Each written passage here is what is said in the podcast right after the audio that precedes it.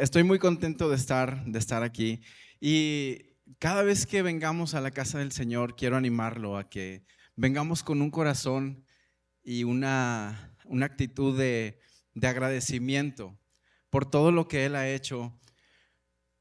Perdón, semana tras semana hemos visto su fidelidad, hemos visto cómo, cómo Dios nos cuida, cómo Dios nos protege, cómo Dios nos bendice, cómo Dios nos bendice.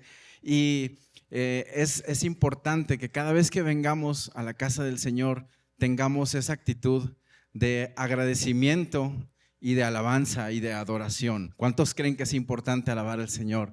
La Biblia dice que el Señor habita en medio de la alabanza de su pueblo.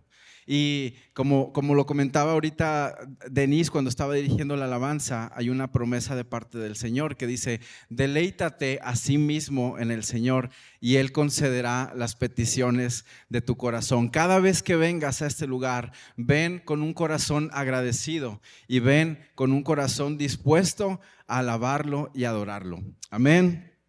Y bueno, ese, ese, no es el mensaje, era solamente un, un paréntesis que quería, que quería dar.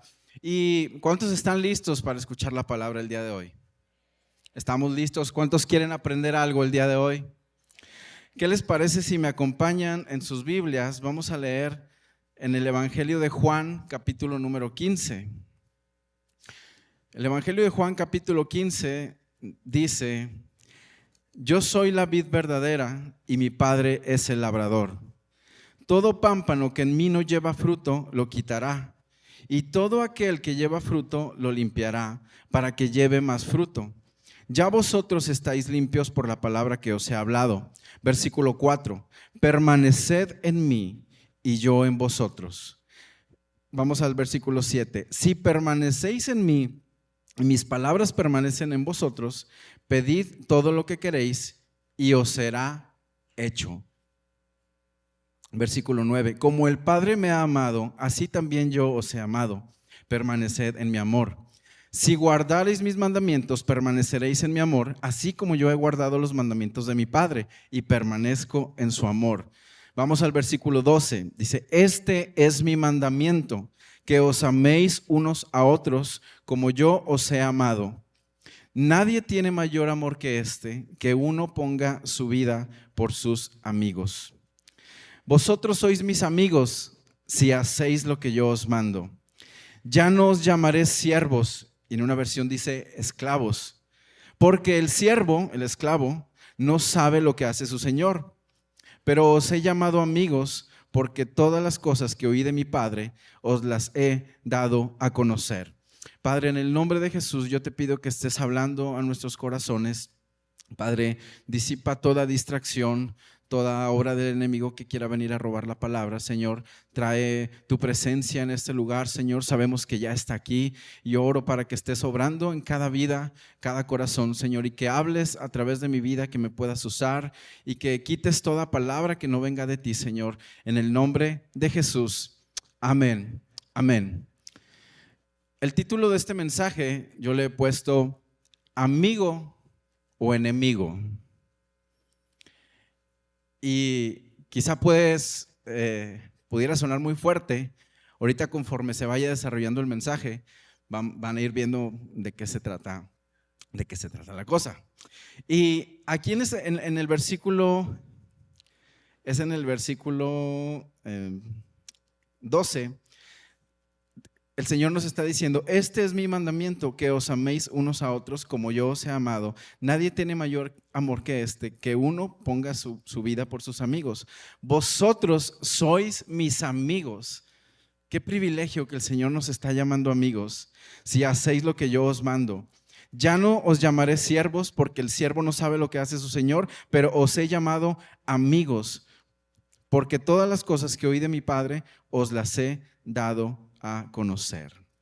Así que el Señor Jesús está dando estas palabras y nos está diciendo que en Él podemos encontrar un amigo.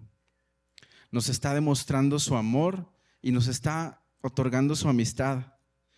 Y la, la realidad es que el Señor Jesús tiene todas las cualidades para que pueda ser nuestro mejor amigo. Él nos ama, Él nos escucha, Él nos valora, pero también nos confronta y nos ayuda. Es alguien que aún en los momentos más difíciles, ahí está y sabemos que podemos contar con Él. Y una de las cosas en que Jesús nos revela y nos muestra su amistad es que Él nos revela cosas que no podríamos saber de otra manera. Voy a volver a leer el versículo 15. Ya no os llamaré siervos porque el siervo no sabe lo que hace su Señor, pero os he llamado amigos, os he llamado amigos, porque todas las cosas que oí de mi Padre os las he dado a conocer. Alguien que es un amigo íntimo y genuino te va a revelar cosas y te va a contar cosas que no se las va a contar a nadie más. Así que el día de hoy yo quiero animarnos a que vivamos una vida juntos en amistad con Dios. Pero para eso necesitamos también dejar algunas, algunas cosas. Estoy poniendo algunas bases y ahorita vamos a entrar un poquito más a detalle en el mensaje, pero todo esto que estoy mencionando es bastante importante. El capítulo, perdón, el, el versículo 6 el Señor les dice a los discípulos, el que en mí no permanece será echado fuera como pámpano y se secará. Y los recogen y los echan en el fuego y arden. Si, si permanecéis en mí y mis palabras permanecen en vosotros, pedid todo lo que queréis y os será hecho. ¿No les alegra esa promesa? Pedid todo lo que queréis y te será hecho. El versículo 14 dice, vosotros sois mis amigos si haces lo que yo los mando. Ahora, Jesús no nos está condicionando su amistad. Jesús está con los brazos abiertos esperando a que nosotros, a que nosotros tomemos eh, la decisión de tener una relación con Él, una amistad con Él. Sin embargo, hay cosas que nosotros debemos cambiar. ¿Por qué? Porque hay cosas que nosotros debemos de, hacer para que Jesús realmente pueda ser una prioridad de nuestras vidas. Digan conmigo, Jesús ya decidió que seamos amigos. Otra vez, Jesús ya decidió que seamos amigos. Ahora el que tiene que decir, decidir, soy yo. Dile al que está a tu lado, eres tú. Jesús ya lo decidió. Jesús ya decidió que nos está entregando la amistad. Ahora el que lo tiene que decidir somos nosotros mismos. Él nos ama. A Él le importas.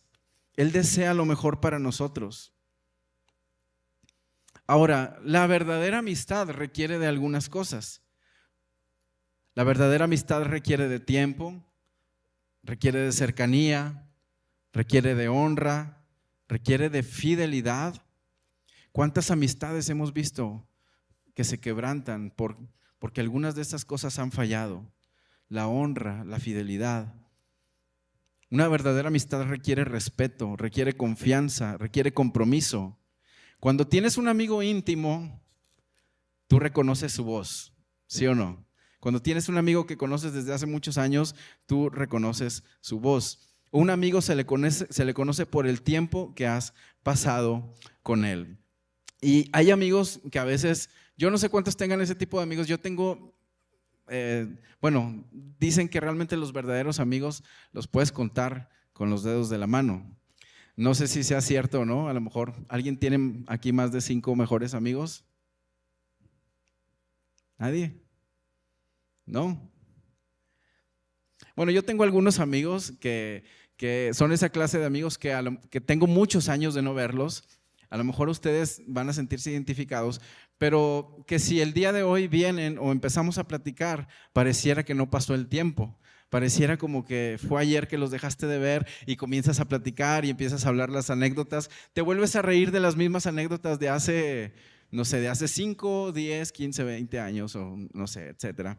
Pero lo que hoy quiero que, que el, el punto al que quiero llegar es que quiero que aprendamos a cómo cultivar una amistad con Jesús.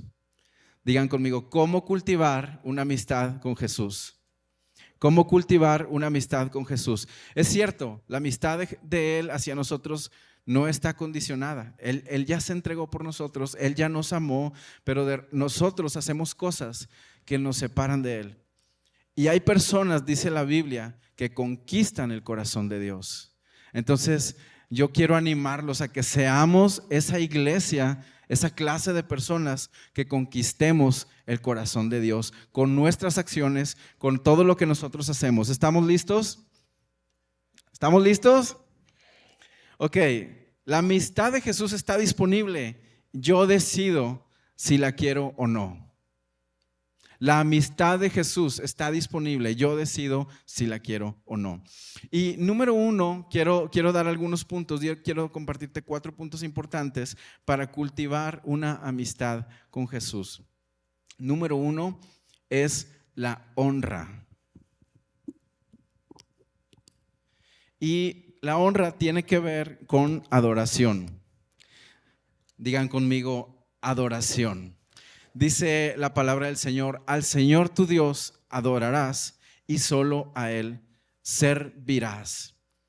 Todos los que estamos aquí, todos, nadie, o sea, no hay una excepción, todos nacemos, Dios ha puesto en nosotros una necesidad de adorar. Pero nosotros decidimos qué es lo que vamos a adorar. En la adoración se crea un puente entre nuestra realidad humana, lo que estamos pasando, lo hacemos a un lado y cantamos acerca de lo que Dios es. Con nuestra boca comenzamos a declarar su grandeza, sus maravillas y eso a Dios le agrada. Ahora, no pienses en la adoración solamente como música. La música es una herramienta que Dios utiliza para que nosotros podamos adorarlo. Y es hermosa la música, es hermosa los cantos, los instrumentos. Tienen mucho que ver con la alabanza y la adoración. Pero la alabanza y la adoración va más allá de eso, va hacia un estilo de vida de adoración. Si nosotros queremos tener una amistad con alguien, lo vamos a respetar. Si queremos tener una amistad con alguien, lo vamos a honrar. Y una manera en que nosotros honramos a Jesús es a través de nuestra adoración. Por eso les comentaba ahorita que, es importante que vengamos, cada vez que vengamos a la casa del Señor, con, un corazón dispuesto a, a, adorarlo, con un corazón agradecido, pero con un corazón dispuesto a adorarlo. Dice la palabra de Dios, entraremos por sus puertas con acciones de, de gracias, por sus atrios con alabanzas. Entonces es importante que nosotros tengamos una actitud de adoración cada vez que cada vez que venimos a este lugar, pero no nada más al estar en este lugar, sino cuando salimos de aquí también, porque con nuestra adoración la relación con Jesús se fortalece. Con nuestra adoración creamos un vínculo íntimo nuestra adoración crea un vínculo íntimo entre nosotros y Dios. Yo no sé si tú tengas algún amigo con el que te hables por algún apodo o de alguna manera con la que no te expresas con nadie más más que con ese amigo. ¿Cuántos lo tienen? A lo mejor algún chiflido, algún apodo. Yo tengo algunos que otros que, que, que nada más les digo de una manera, a ellos y solamente entre nosotros entendemos ese lenguaje. Si saben a lo que me refiero? Solamente entre nosotros sabemos de lo que estamos hablando. ¿Por qué? Porque hay un vínculo entre nosotros, hay un vínculo en esa amistad. Y cuando nosotros estamos adorando al Señor, creamos un vínculo de intimidad, donde solamente tú sabes las palabras que le vas a decir y el Señor, al Señor le agrada lo que nosotros, eh, la manera en que nosotros lo adoramos. ¿Cuántos dicen amén? Otra de las cosas que suceden cuando lo adoramos es que la comunicación con Dios se abre. Se abre la comunicación cuando nosotros adoramos y honramos a través de nuestra adoración. Isaías capítulo 25, versículo 1 dice, Jehová, tú eres mi Dios, te exaltaré, alabaré tu nombre porque has hecho maravillas. Tus consejos son verdad y firmeza. Pero también la adoración tiene que ver con vivir una vida en santidad. Romanos 8, capítulo 8, versículo 6, dice, porque el ocuparse de la carne es muerte, pero el ocuparse del espíritu es vida y paz. Por cuanto los designios de la carne son enemistad con Dios. Los designios de la carne son enemistad con Dios. Ahora, si yo les pregunto, ¿cuántos quieren ser amigos de Jesús? Creo que la mayoría levantaríamos la mano. ¿Cuántos quieren ser amigos de Jesús? Entonces hay que portarnos bien. Hay que dejar de, de hacer cosas que a Dios no le agradan. Hay que dejar de hablar las cosas que a Dios no le agradan. Hay que dejar de ver las cosas que a Dios no le agradan. Hay que dejar de pensar las cosas que a Dios no le agradan. Hay que dejar de tomar, de tener actitudes, fallas de carácter que a Dios no le agradan. ¿Cuántos todavía quieren ser amigos de Jesús? ¿Cuántos todavía quieren ser amigos de Jesús? Entonces, número uno es la honra. Para cultivar nuestra amistad con Jesús, debemos honrar y honramos a través de nuestra adoración. Y nuestra adoración va más allá de cantar, sino es un estilo de vida. ¿Ok? Número dos, fidelidad lo decía hace un momento, ¿cuántas relaciones hemos visto que se ven fracturadas porque una, alguna, alguna de las partes no fue fiel? O hizo algo que lastimó a la otra persona y, se ven fracturadas esas relaciones. Pero para tener la, fidelidad con, eh, hacia Jesús, yo lo estoy relacionando con leer su palabra. No me, no, me contesten y no levanten la mano, bueno, más bien no me contesten, pero ¿cuántas horas pasamos en el celular diario? ¿Cuántas horas pasamos en el teléfono? A lo mejor a la semana. En, el teléfono la vez pasada me, asustó, no me asustó, pero sí me, sacó un poquito de onda porque eh, me dice, tu, tu nivel de tiempo en pantalla subió un tanto por ciento. Y yo dije, ah, caray, o sea, obviamente a lo mejor puedes estar haciendo cosas buenas, pero muchas veces no nos hagamos. La mayoría, que, la mayoría del tiempo que agarramos el celular es para estar haciendo, platicando con alguien o distrayéndonos con algo, ¿sí o no?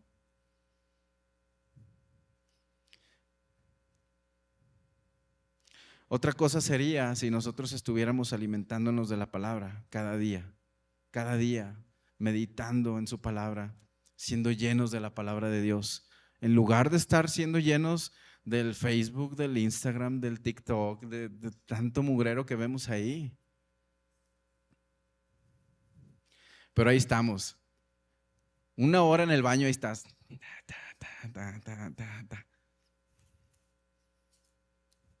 Los que se rieron yo creo que saben de lo que estamos hablando.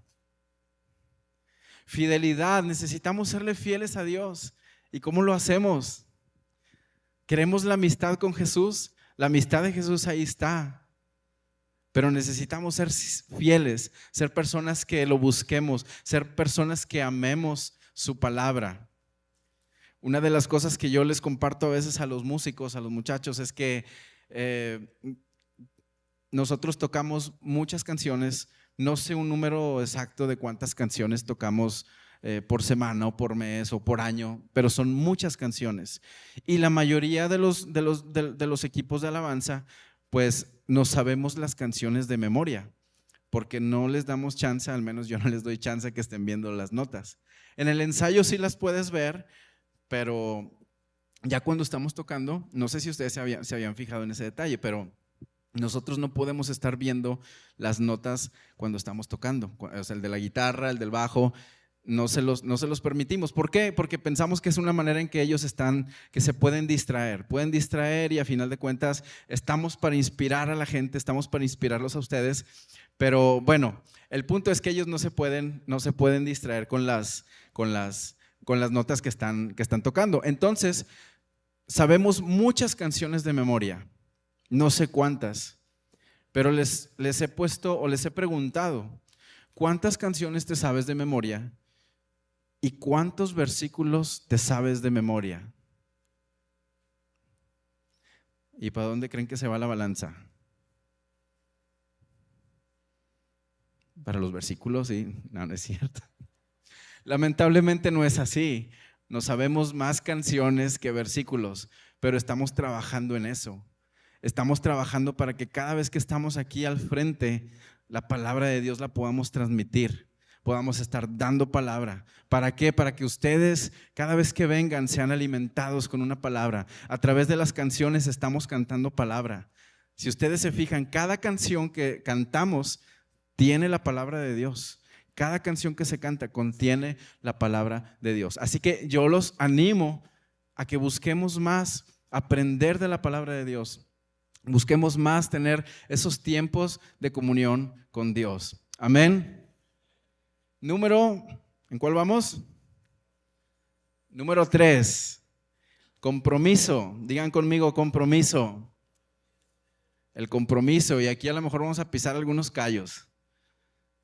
El compromiso yo lo estoy relacionando aquí porque una manera de demostrar el compromiso a Dios es a través de nuestro servicio. Tenemos que tomar una decisión. ¿Vivimos para trabajar con Dios o vivimos para trabajar contra Dios?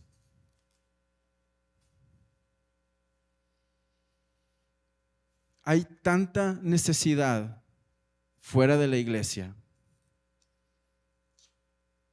mucha necesidad fuera de la iglesia.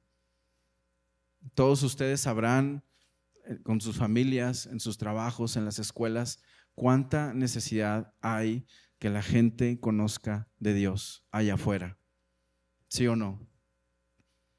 Pero también hay necesidad aquí adentro. Hay mucha necesidad aquí adentro. Escucha, hay mucha necesidad aquí adentro y necesitamos manos Necesitamos manos, necesitamos gente que se levante a cumplir el propósito que tiene para sus vidas. Todos ustedes que están aquí sentados, quiero hablar general, como dice el pastor, no voy a, no voy a voltear a ver a nadie. Todos tenemos un don y todos tenemos un talento. Y si tú no sirves, bueno, dicen por ahí, si tú, el que no sirve, no sirve. Pero queremos cambiar esa manera de, de ver las cosas. Si tú no sirves, nosotros te podemos ayudar como iglesia a identificar en qué puedes servir. Si tú no sirves, nosotros te ayudamos. Y hablo a nosotros como equipo de la iglesia que trabajamos de tiempo completo. tú te puedes acercar a algunos de, de la gente que está aquí o en los ministerios. Hay mucha necesidad y necesitamos manos.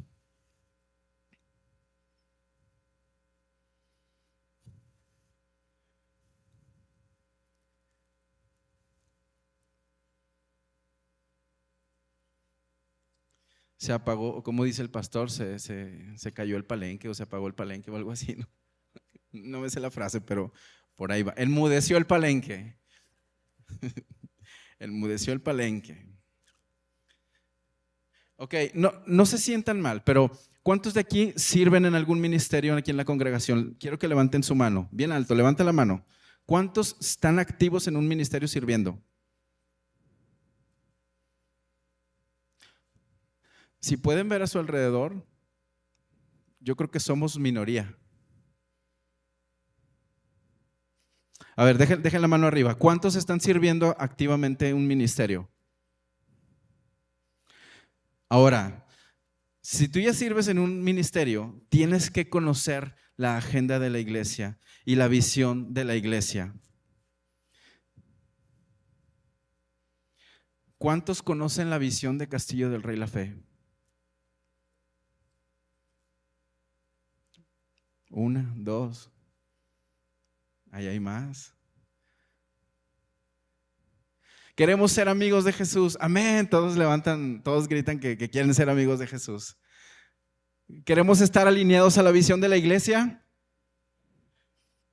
¿Cuál es la visión de la iglesia? Si venimos a una iglesia, es importante que conozcamos su visión. ¿Sí o no? Y quiero que aprendamos en esta hora la visión de Castillo del Rey, La Fe. Hay una visión que tenemos como iglesia, hay una visión que tenemos como, como organización Castillo del Rey, pero como Castillo del Rey La Fe, el Señor ha dado una visión a nuestros pastores y se las voy a mencionar. Castillo del Rey La Fe es un lugar de adoración, es un lugar de transformación. Ahí está en la pantalla. Formación y milagros. Vamos a aprendérnosla. Castillo del Rey La Fe es un lugar de adoración, transformación, formación y milagros. Otra vez, otra vez. Castillo del Rey La Fe es un lugar de adoración, transformación, formación y milagros. ¿Por qué? Porque creemos que en este lugar se adora. En este lugar adoramos y gracias a Dios porque tenemos una congregación que adora y creemos que la gente y las vidas son transformadas. Cuando nosotros venimos a este lugar, venimos a crecer, venimos a, poder ser transformados, a poder ser retados a través de la palabra de Dios. Venimos a ser formados. ¿Sí o no? Yo creo que hay muchos testimonios aquí de lo que Dios ha hecho en cada uno de nosotros, cómo Dios ha cambiado nuestros corazones. Y un ejemplo, a lo mejor está mal que yo lo diga, pero creo que soy yo. Dios ha hecho muchas cosas, muchos cambios en mi corazón, en mi vida, en mis acciones, en mis actitudes, en mi manera de hablar, muchísimas cosas que yo podría testificar de cómo he sido formado en esta casa. Tengo más de 20 años en esta congregación y he visto cómo Dios ha hecho milagros en mi vida y en mi familia. Y la gente que está cerca de mí lo podrá, lo podrá testificar. Y es un lugar de milagros porque creemos que en medio de la alabanza suceden cosas poderosas.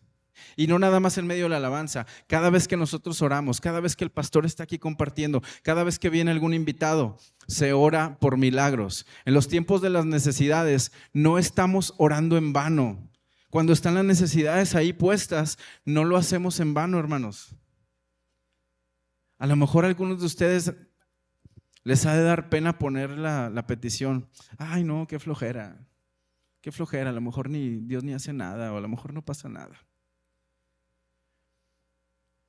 Pero lo que hacemos aquí no es en vano. Creemos en los milagros porque tenemos un Dios que hace milagros. Los hizo en el pasado, los hace ahora y los va a seguir haciendo más adelante. En el nombre de Jesús. Amén.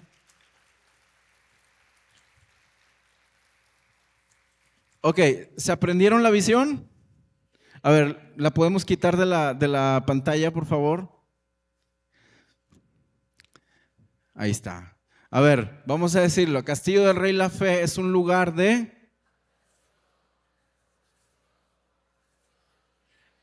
Eso, muy bien. Dense un aplauso. Cada vez que vengamos aquí a la congregación, vengamos con eso en mente porque es importante que sabemos que sepamos a qué venimos y si estamos sirviendo, pues es importante conocer la visión de nuestra congregación. Ok, número cuatro. Para tener nosotros una relación de amistad con Jesús requiere confianza. Y yo quiero hacerte una pregunta. ¿Qué tanto estás dispuesto a escuchar su voz? Una verdadera amistad se basa en pasar tiempo con la persona, pero nuestras oraciones muchas veces parecen monólogos.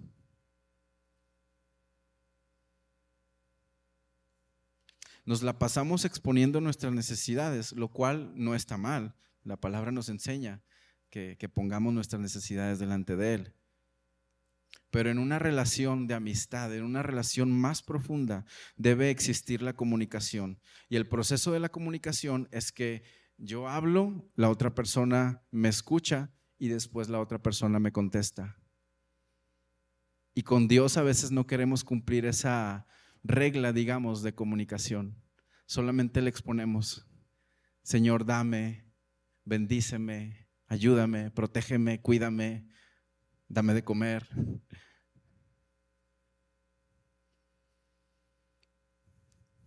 nos convertimos en ovejas pediches. Dios quiere hablarnos, Él quiere ayudarnos, Él quiere decirte cuánto te ama, Él quiere guiarnos a tomar buenas decisiones, Él quiere tener esa comunión con, nosotros. quiere que tengamos una amistad con Él. Ya la puso ahí, ya la ofreció. Pero Dios quiere que busquemos en Él una relación y no solamente los beneficios. En la época de Jesús, en los tiempos de Jesús, la gente muchas veces solamente lo buscaba por lo que Jesús les podía dar. Solamente les daba porque Jesús los sanaba. Solamente lo buscaban porque Él les podía dar de comer. ¿Tú le entregarías tu amistad a una persona que solamente te busca por conveniencia? Jesús quiere que tengamos una relación y no, o sea, una, que busquemos en Él una relación y que no solamente busquemos los beneficios. ¿Qué será mejor? ¿Una relación o beneficios? Una relación, porque teniendo una relación con Jesús vamos a poder experimentar de todos los beneficios. ¿Ok? En una, en una ocasión, eh, tengo tres, tenemos tres niños pequeños y en una ocasión era Navidad y les dieron, unos amigos les dieron regalos a cada uno. Entonces, eh, nuestros hijos son muy serios, como su papá. Entonces, eh, les dan los regalitos, les dan los regalos y los niños pues están muy contentos. Y les digo, vayan y vayan y díganles gracias, vayan y digan gracias. A veces uno como papá te pones más, te da más, o sea, te da vergüenza que el niño no vaya y, mínimo que le dé las gracias a la persona, ¿no? Entonces, les digo, vayan y denles gracias, vaya, y, y, no sé por qué, pero me, me llegué a molestar. Me llegó a molestar que los niños pues oye, te están dando un regalo, sea atento y ve y, dile gracias. Y después les dije, ustedes nada más, les dije ya cuando estábamos en la camioneta que íbamos para nuestra casa, les digo, ustedes nada más quieren los regalos y no quieren pasar tiempo con la gente. Y pum, llegó una, un pensamiento a mi vida. A veces así soy yo con Dios. Solamente quiero los beneficios y no quiero pasar tiempo con Él. Entonces, vamos a animarnos, hermano, a pasar tiempo con el Señor, a leer su palabra, a poder adorarlo, a poder dejar cosas que, no nos convienen, cosas que no, que no traen nada bueno, nada positivo a nuestra vida o que son pérdida de tiempo simplemente. Juan capítulo 10, versículo 27 dice, mis ovejas oyen mi voz y yo las conozco y me siguen y yo les doy vida eterna y no perecerán jamás, ni nadie las arrebatará de mi mano. Qué hermosa promesa. Pero escucha lo que dice, mis ovejas, ¿somos ovejas? Dice, mis ovejas escuchan mi voz. Yo las conozco y me siguen y yo les doy vida eterna y no perecerán jamás, ni nadie las arrebatará, arrebatará de mi mano.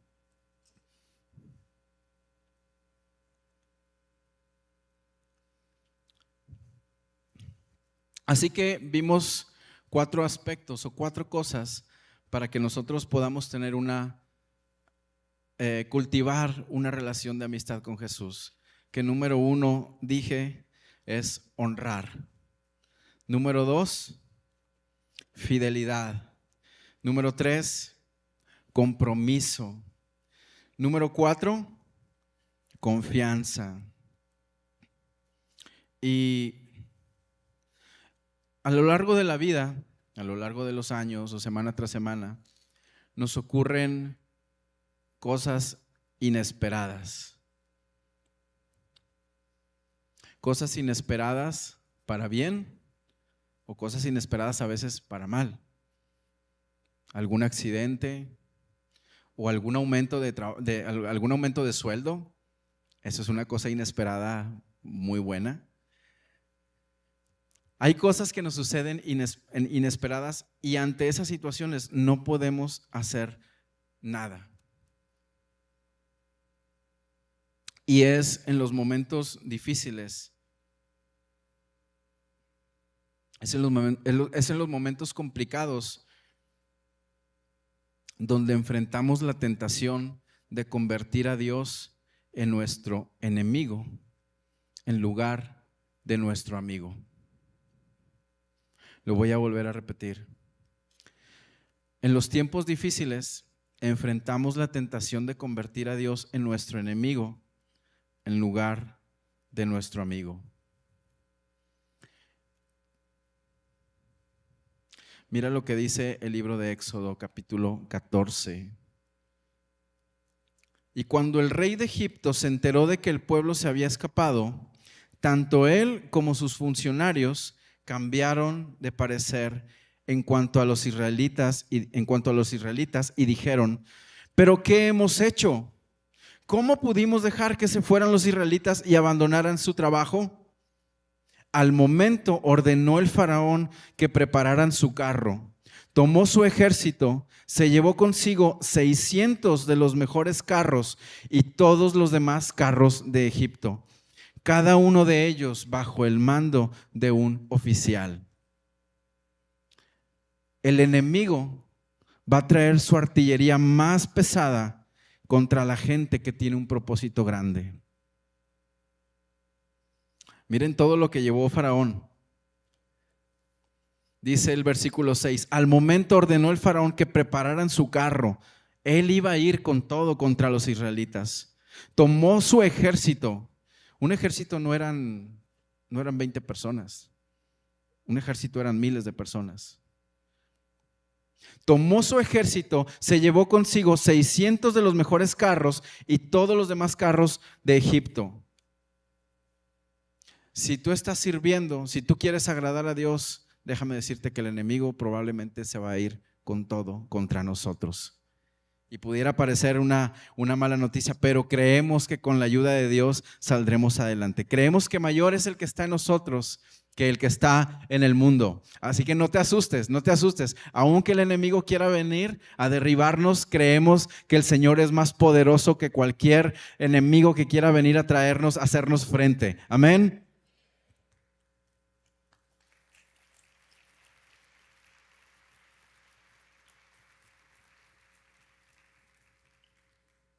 ¿Cuántos recuerdan a Job? Es un, es un libro muy, muy mencionado en ocasiones en la Biblia. Job perdió todo lo que tenía. Job perdió a sus hijos en un día, pierde sus posiciones y de pronto se encuentra en un momento donde comienza a quejarse de Dios. Y es donde él comienza a ver a Dios como un enemigo en lugar de un amigo. Yo quiero invitarte a que en ahí en tu casa en algún tiempo leas el libro de Job pero esto es, esto es algo de lo que sucede porque él comienza a ver a Dios como si fuera un enemigo y no como un amigo. Porque es es en esos momentos donde nos sentimos indefensos, cuando más necesitamos a Dios. Cuando están sucediendo cosas y Dios no interviene. Cuando están sucediendo cosas y Dios no interviene, o parece que no interviene, Ahí es donde vienen las dudas. Ahí es donde nuestra amistad con Dios pudiera cambiar, pudiéramos cambiar de parecer. Cuando yo tenía 17 años, em, me gustaría, si, si Pepe me ayudas con el piano, por favor. Cuando yo tenía 17 años, pasamos una situación muy difícil en mi familia. Yo tenía 17 años y mis, eh, tengo dos hermanos más chicos que yo y, bueno, estaban mis papás en ese entonces. Fuimos una, o somos una familia creyente. No pudiera decir que soy como muchos de cuna cristiana, pero sí de muy pequeño conocí al Señor. Y éramos una familia que íbamos a la iglesia. Yo sirvo yo comencé a servir al Señor cuando yo tenía 10 años. A los 10 años yo ya yo tocaba la batería y, bueno, tocaba varios instrumentos. Después habrá momento para a lo mejor platicar un poquito de eso. Pero éramos una familia de iglesia. Teníamos nuestra vida de iglesia. De pronto sucede una situación inesperada. Le, diagnostican cáncer a mi mamá. Y yo er, er, fue cuando yo tenía 17 años. Y estuvimos luchando, estuvimos peleando. La, la, gente de la iglesia se unió para orar con nosotros como familia, por mi mamá, por su salud. Y yo nunca dudé de Dios. Y yo decía, Dios, tú lo puedes hacer, tú la vas a sanar. Nunca me imaginé que fuera a pasar pues lo peor. Pero de pronto hay un silencio de Dios. Y no contesta. No contesta como yo quería que contestara.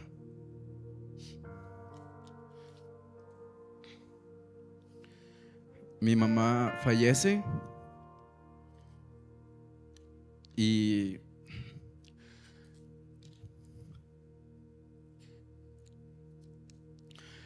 fue un tiempo muy difícil.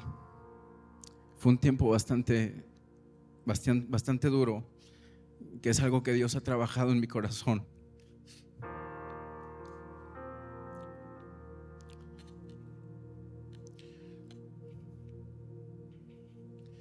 yo consideraba a Dios como mi amigo. Así como a lo mejor muchos de ustedes piensan que Jesús es su amigo. Y sí lo era. Pero sucede esta situación. Y yo comencé a ver a Dios como mi enemigo.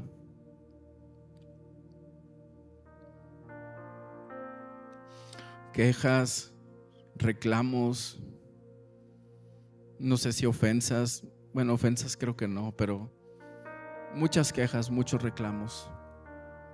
¿Por qué? ¿Por qué? ¿Por qué?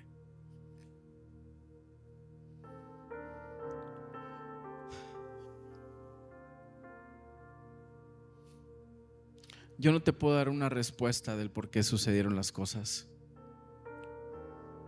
Sé que Dios en su gracia infinita él tiene un plan. Y, yo lo he visto hasta ahora. He visto fruto de lo que mi mamá sembró en nuestra casa. Porque a través de ella llegó el Evangelio y el día de hoy yo puedo estar aquí frente a todos ustedes.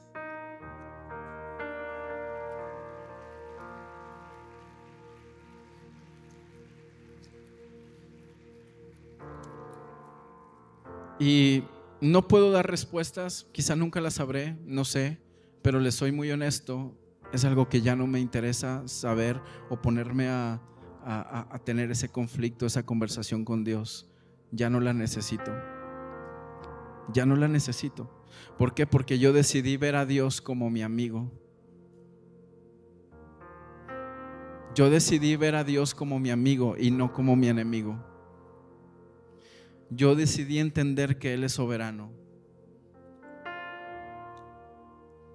Y creo que ver a Dios de esa manera, como un amigo, es lo que ha traído sanidad a mi corazón.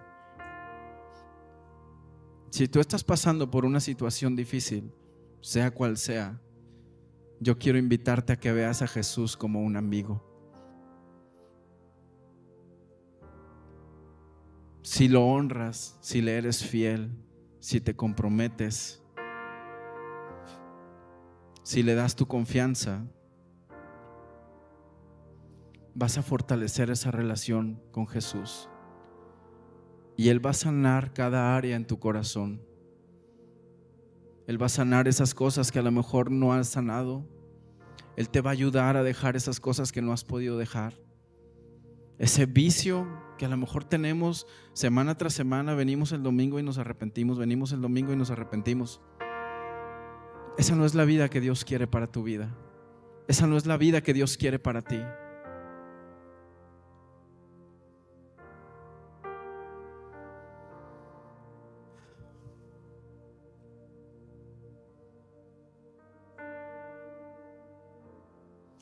Yo quiero invitarte a que cerremos un momentito nuestros ojos.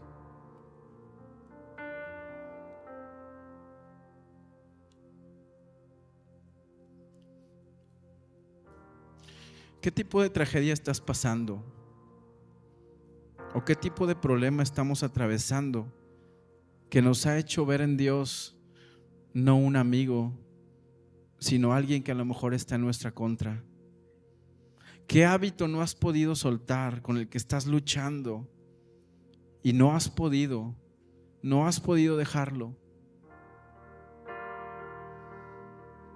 Entiendo que es difícil dejar aquello a lo que nos hemos aferrado por mucho tiempo.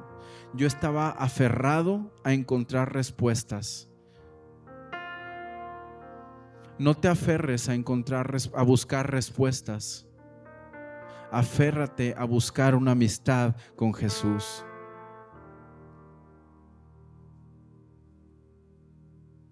Dios quiere que tengas una relación con Él. Él quiere darte su amistad.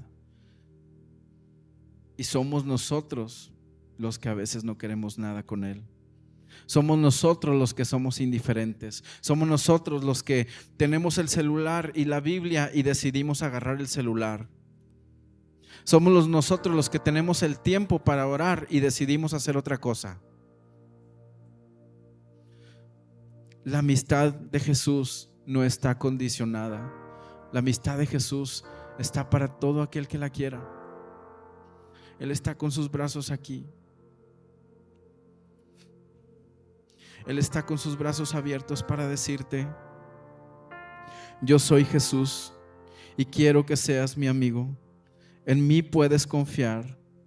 Con amor eterno te he amado. Aún desde que estabas en el vientre de tu madre te conocí. Te amo con un amor inagotable. No importa tu condición, yo puedo perdonarte yo puedo limpiarte porque te amo. Eres mi hijo. Ven, vive y experimenta mi amor. Si Dios ha hablado a tu corazón en esta hora, quiero invitarte a hacer un compromiso con Dios. Quiero invitarte a, tomar decisiones el día de hoy. Cada uno de nosotros sabemos en qué estamos fallando o qué podemos mejorar. Tal vez tú necesitas honrar a Dios más, tal vez tú necesitas buscar dónde servir. Tú necesitas a lo mejor leer más su palabra. Tú necesitas escuchar más a Dios, cambiar la manera en que tú estabas orando y decirle a Dios, háblame, guíame, quiero entender los propósitos que tienes para mi vida. Así que ahí donde estamos, me gustaría que mantuviéramos nuestros ojos cerrados y quiero invitarlos, si de verdad tú quieres hacer un compromiso el día de hoy, a ponerte de pie. Ahí en tu lugar vamos a orar y a pedirle al Señor que nos ayude y nos fortalezca.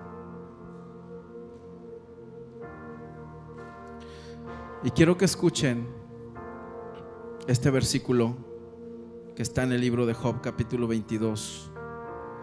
Dice, vuelve ahora en amistad con Él y tendrás paz. Y por ello te vendrá bien. Toma ahora la ley de su boca y pon sus palabras en tu corazón. Pero el versículo 21 lo voy a volver a repetir. Escucha. Vuelve ahora en amistad con Él. Y esta promesa, tendrás paz. Tendrás paz. Yo no sé qué tantas cosas vivimos afuera, en nuestro trabajo, tantas situaciones difíciles, tantas situaciones complicadas. Pero el Señor nos está llamando a volver nuestra amistad con Él. Y la promesa está ahí tendremos paz. Tendremos paz y por ello te vendrá bien. Creo que todos estamos aquí necesitados de paz en algún punto de nuestra vida. Todos necesitamos que nos vaya bien. Aquí está una promesa. Vuelve ahora en amistad con Dios.